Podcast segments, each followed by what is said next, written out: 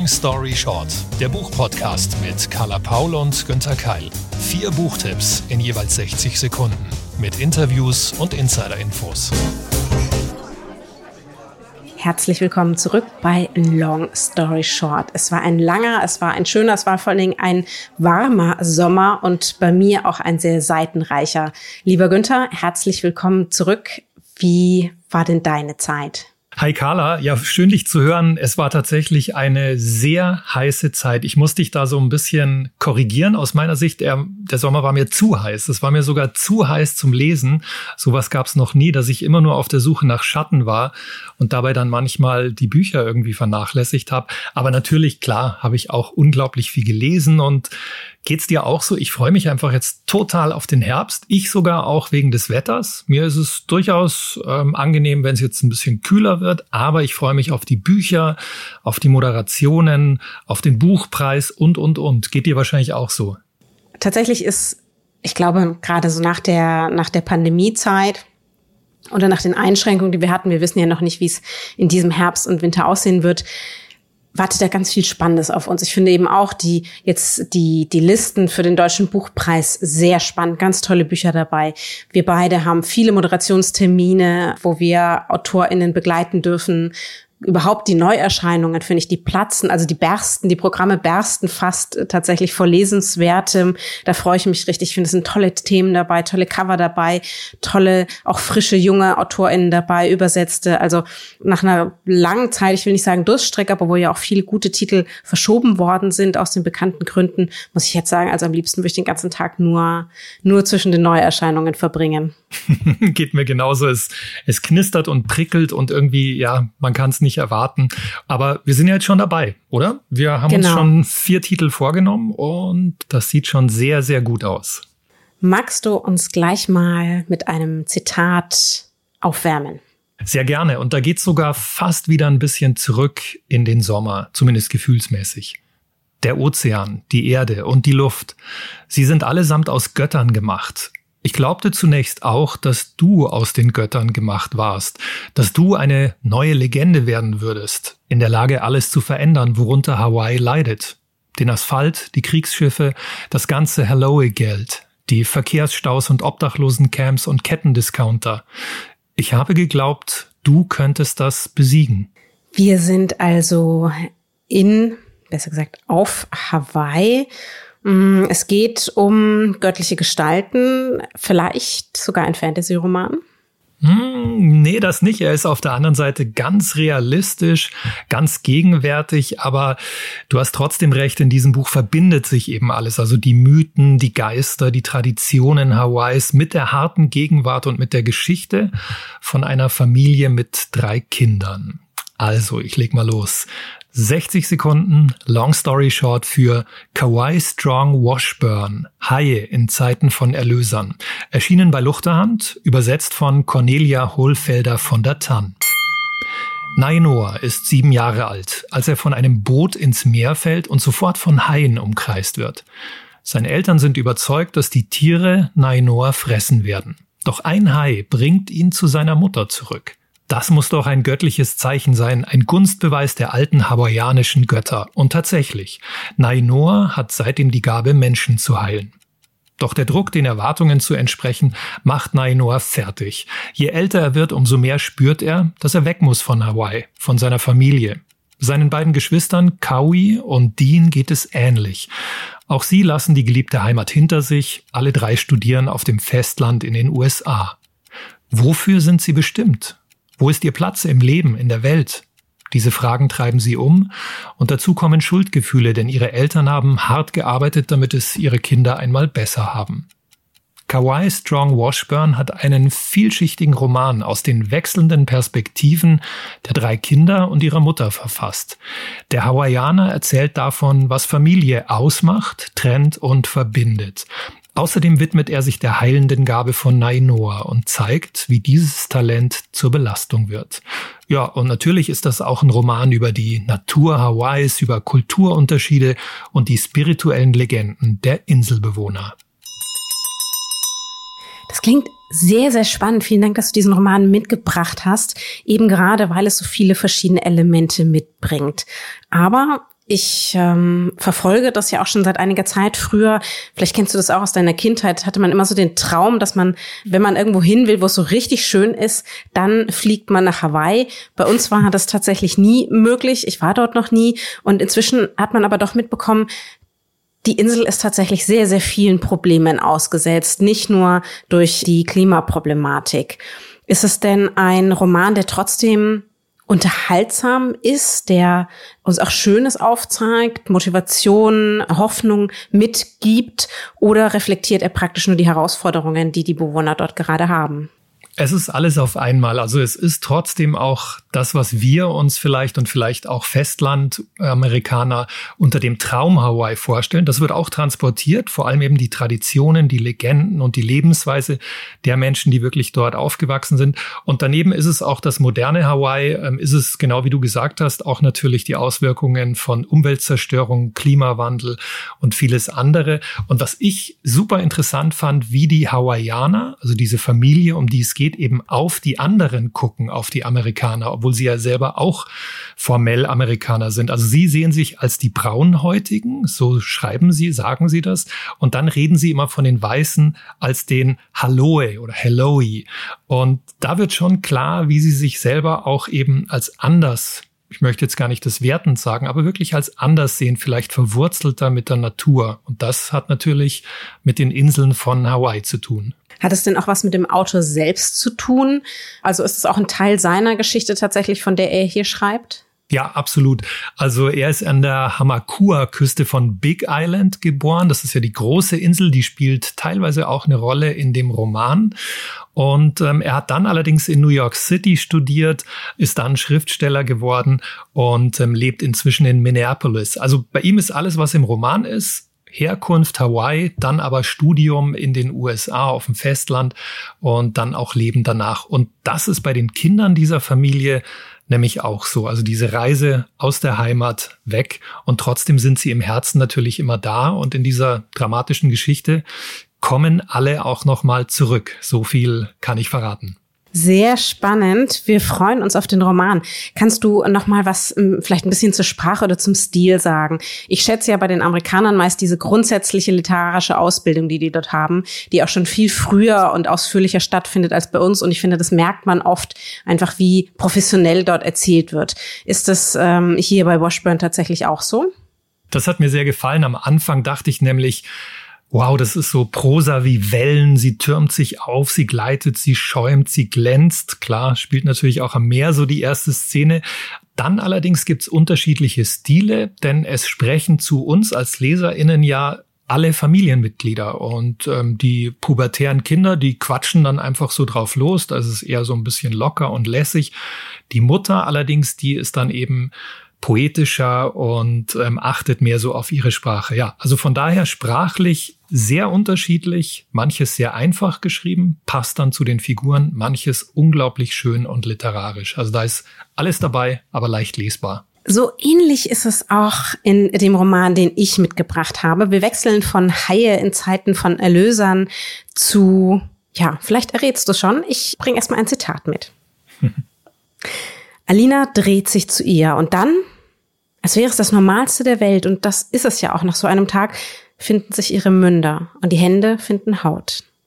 Alina hat noch nie ein Mädchen mit Zunge geküsst. Sie weiß nicht, wie ihr geschieht und was sie denken oder fühlen soll. In ihrem Kopf ist nur wildes Leuchtfeuer, das überall innen abprallt und in chaotische Bahnen rumbounst. Da, wo sonst das Gehirn ist. Was für ein geniales Zitat und genau, Jetzt kapiere ich es natürlich, Carla, da wo sonst das Gehirn ist, so heißt ja dieser Roman. Ich habe noch nicht ganz gelesen, ich habe nur begonnen und ich war total hin und weg über diese Sprache, die du ja gerade schon so ein bisschen eingefangen hast. Ähm, Sebastian Stürz war doch schon mal auch bei uns hier in Long Story Short als Tipp, oder? Genau, das ist schon ein bisschen her. Damals war Lalena Hofschild zur damaligen Zeit noch Buchhändlerin, inzwischen Verlagsvertreterin bei uns zu Gast und hat ähm, den vorherigen Roman von ihm, den Debütroman, mitgebracht, Das eiserne Herz des Charlie Berg.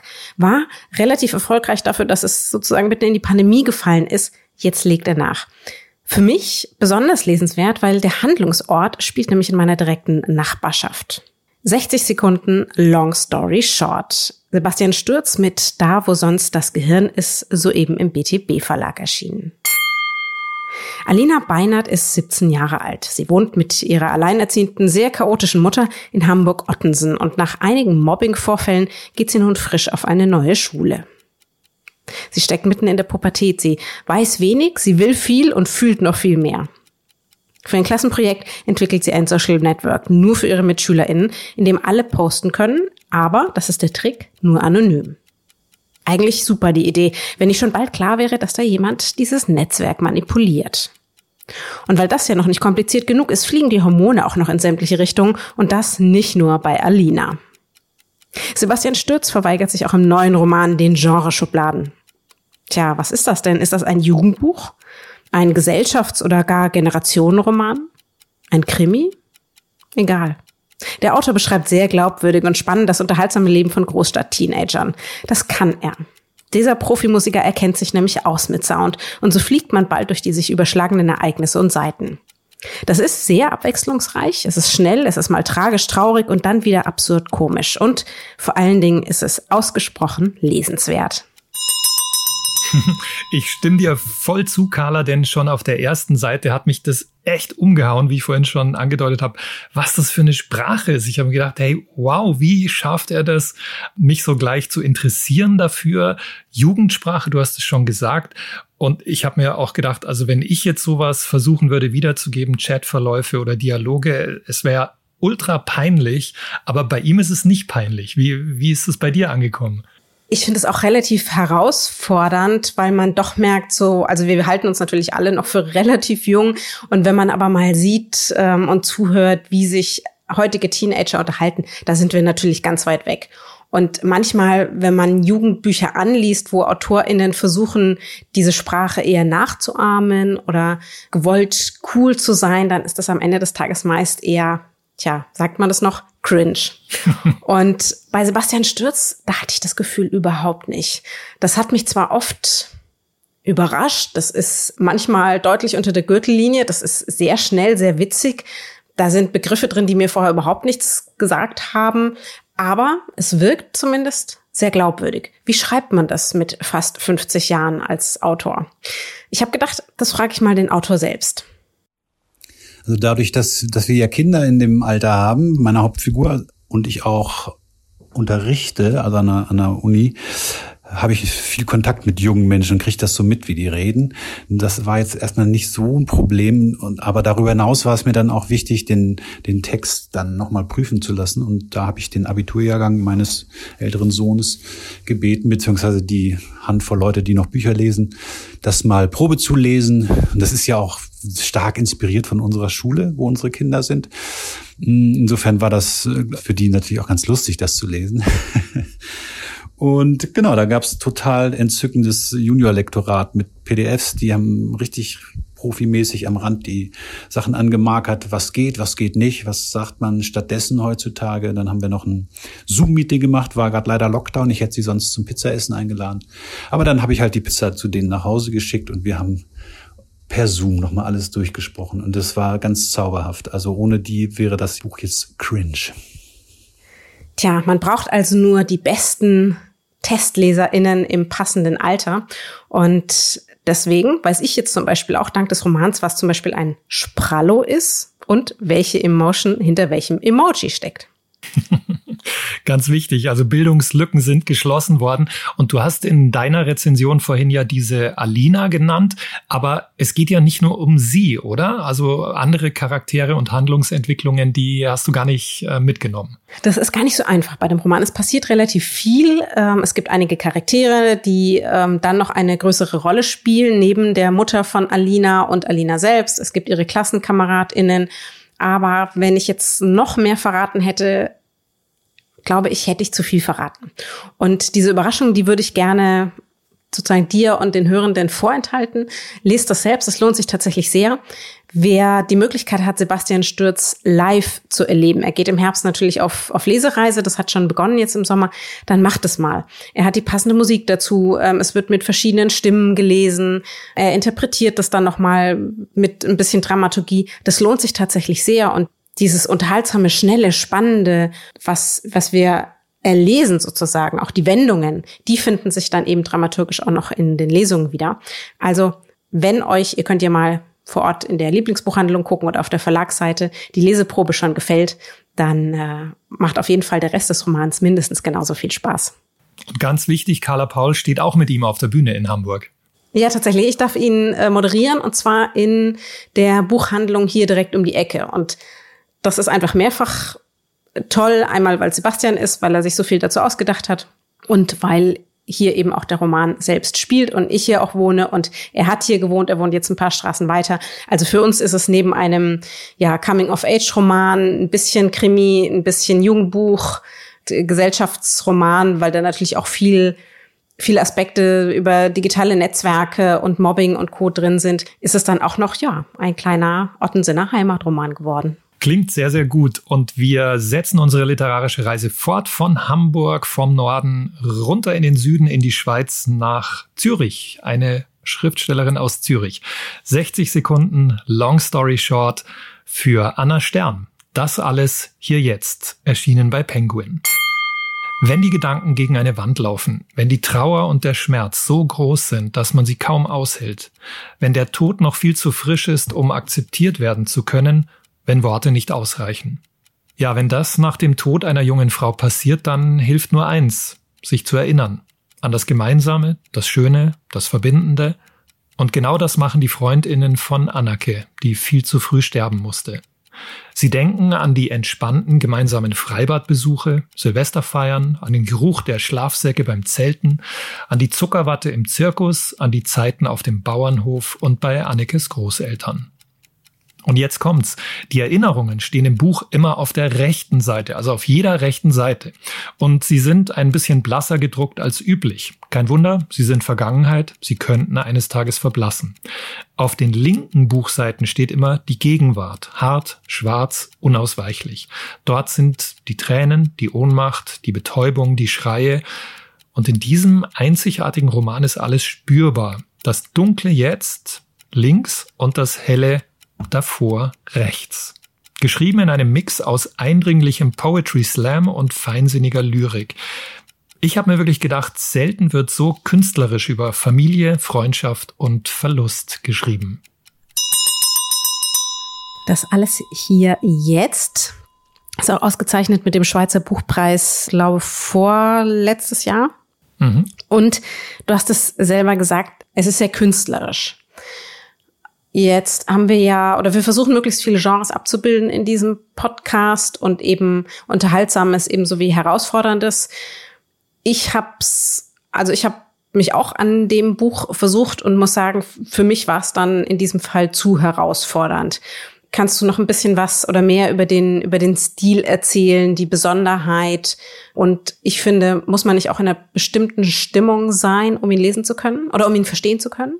Ich kann es total gut nachvollziehen, Carla, dass du da ausgestiegen bist und das polarisiert natürlich. Das ist, wie ich vorhin schon gesagt habe, eher Poetry Slam und Lyrik, zumindest teilweise. Ähm, auch die, ja, auch die Satzzeichen sind eigentlich nicht gesetzmäßig gesetzt. Also das ist wirklich Wortkunst. Das muss man dazu sagen. Deswegen habe ich den Roman auch ausgewählt, ich habe ab und zu Lust auf solche Sachen, um mich selbst herauszufordern. Und ich habe einfach großen Respekt vor dem Talent, sowas schreiben zu können. Aber du hast völlig recht, man muss in der Stimmung sein.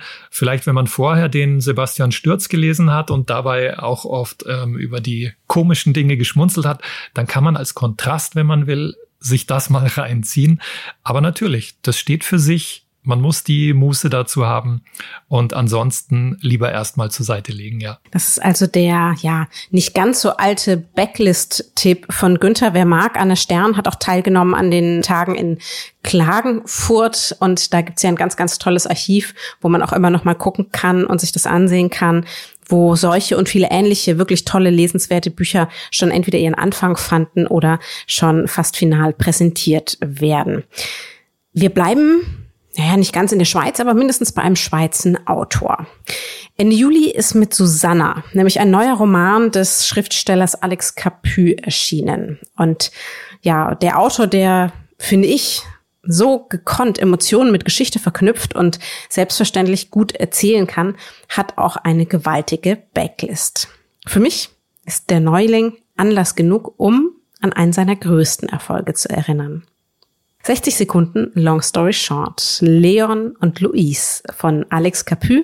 Erstmals veröffentlicht 2011 in der Hörspielversion, jetzt umgesetzt 2015 im Hörverlag, gesprochen von Burkhard Klausner, Sigita Porten, Yvonne Jansen, Susanne Maria Wrage und Thomas Sabacher.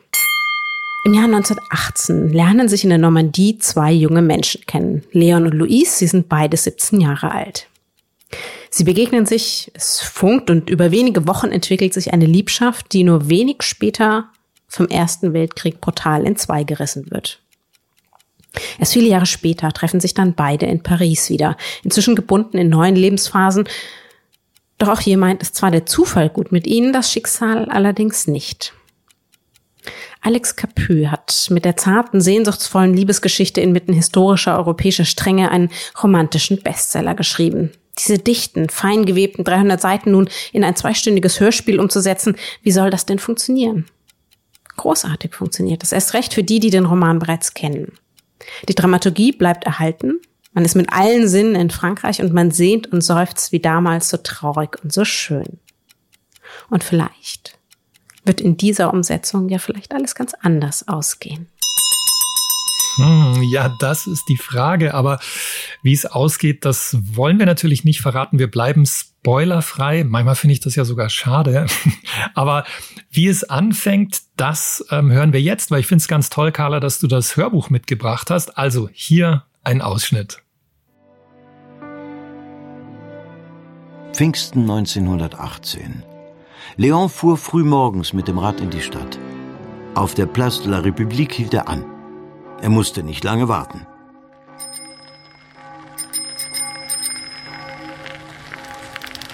Was hast du da für komisches Zeug auf dem Gepäckträger? Vier Wolldecken und einen Kochtopf. Und eine Tasche mit Brot und Käse. Am Straßenrand gefunden? Ich war ein Ausflug ans Meer. Heute hin, morgen zurück. Und dafür brauchst du vier Decken. Zwei würden reichen. Soll ich mitkommen? Das wäre schön. Wenn ich mitkomme, willst du mir an die Wäsche. Nein. Jeder Mann will einem Mädchen an die Wäsche, wenn er allein mit ihm in den Dünen ist. Das, das stimmt, aber ich tu's nicht. Ach nein? Nein. Was man will und was man tut, ist nicht dasselbe. Übrigens, in Le Treport gibt es keine Dünen. Ach nein? Nein, nur Klippen und einen Kieselstrand. Im Ernst, ich tu's nicht. Nicht solange du es nicht tust. Ehrlich? Ich schwör's. Wie lang gilt dein Schwur normalerweise? Mein ganzes Leben lang. Ich mein's ernst. Warte eine Minute. Ich hole rasch Zigaretten.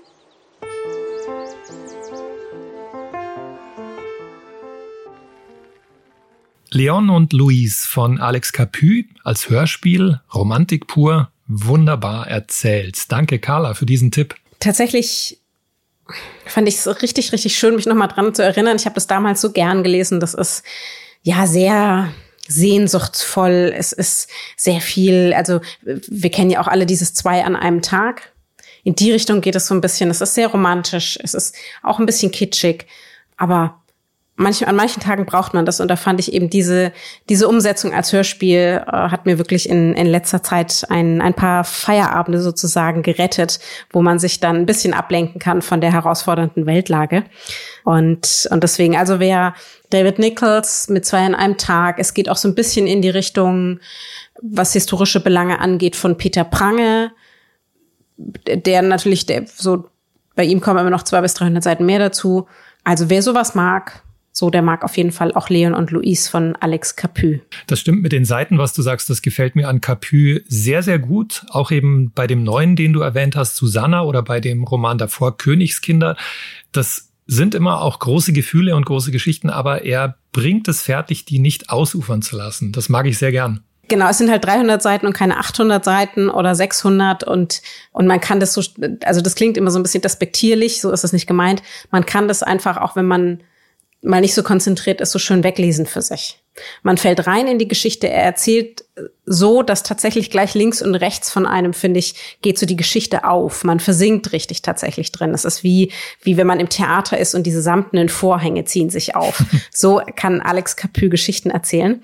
Und äh, man versinkt in der Vergangenheit und zumindest zu einem großen Teil gehen die Romane so aus, dass man damit leben kann. Ich wollte jetzt nicht Happy End sagen. Happy End klingt auch immer so ein bisschen despektierlich. Aber so, dass man, dass man selber für sich damit gut abschließen kann. Mhm. Was ich mir aber diesmal wieder gedacht habe, auch, ich habe ja jetzt auch drei Männer genannt. Gerade auch bei, bei Alex Capu oder Peter Prange würde, wenn eine Frau das so geschrieben hat, und es gibt ja einige, die auch historische Belange ähm, inzwischen mit, mit Romantik so verknüpfen, würde die auch so veröffentlicht werden. Also eher anspruchsvoll besprochen, gebucht für viele Lesungen im Hardcover. Ähm, die Cover sind ja auch eigentlich nicht kitschig, nicht klischeehaft. Wer das, also bild nur ich mir das ein, weil ich oft eben anders inzwischen einfach auf, auf die Veröffentlichungen von Frauen und Männern gucke. Oder wie siehst du das tatsächlich? Weil eigentlich ist doch Alex Capu, schreibt doch ähnlich auch wie Michaela Jari und andere Autorinnen, die das mhm. Gleiche können, die gleiche Ahnung von, von Historie haben, von, von Geschichtsstoffen, die das ebenso schön auffächern können und dann eine, wie auch immer geartete romantische Geschichte da einpacken, werden die nicht immer noch selbst bis heute unterschiedlich behandelt in der Veröffentlichung. Da hast du sicher recht. Also ich habe mir ehrlich gesagt darüber noch nicht so Gedanken gemacht, aber muss dir spontan zustimmen. Also dieses edle Ambiente, was man den Männern dann gibt, gerne gibt, auch wenn vielleicht jetzt das nicht, ähm, ohne dass ich das abwertend meine, edle Literatur ist, die ist sicher immer noch schwieriger für Autorinnen zu bekommen. Das würde ich auch sagen nach dem Studium von Verlagsprogrammen. Und ähm, wahrscheinlich siehst du es ähnlich wie ich. Ich vermute mal, das ist halt dieser dieser Reflex von früher immer noch, Gott sei Dank inzwischen früher, als eigentlich nur ausschließlich Männer als die großen Literaten galten, als halt auch nur Männer an den, auf den wichtigen Posten in den Feuilletons saßen. Und ich glaube, das ist noch so ein, ja, das hängt damit zusammen. Das ist eben, es lebt noch rein ins Heute, oder? Wie siehst du das? Ja, also tatsächlich, glaube ich, lebt das noch sehr rein ins, ins Heute, weil das hat ja auch finanzielle Auswirkungen dann immer, wie man besprochen und gesehen und veröffentlicht wird. Also es ist ein Unterschied, ob du im Hardcover oder im Taschenbuch erscheinst. Und, und wie so ein Inhalt dann auch bewertet wird. Und nicht falsch verstehen, es geht mir nicht darum, dass ich Männer abwerten will, sondern ich will die gleichen Inhalte bei Frauen aufwerten. Und und deswegen finde ich einfach, dass, dass wir unseren Blick schärfen für die Art und Weise, wie wir Inhalte betrachten, wie wir sie besprechen, wie wir sie lesen, wie wir sie veröffentlichen. Und ich weiß, so mit, mit dir, wir werfen uns oft auch außerhalb des, des Podcasts solche Gedanken hin und her.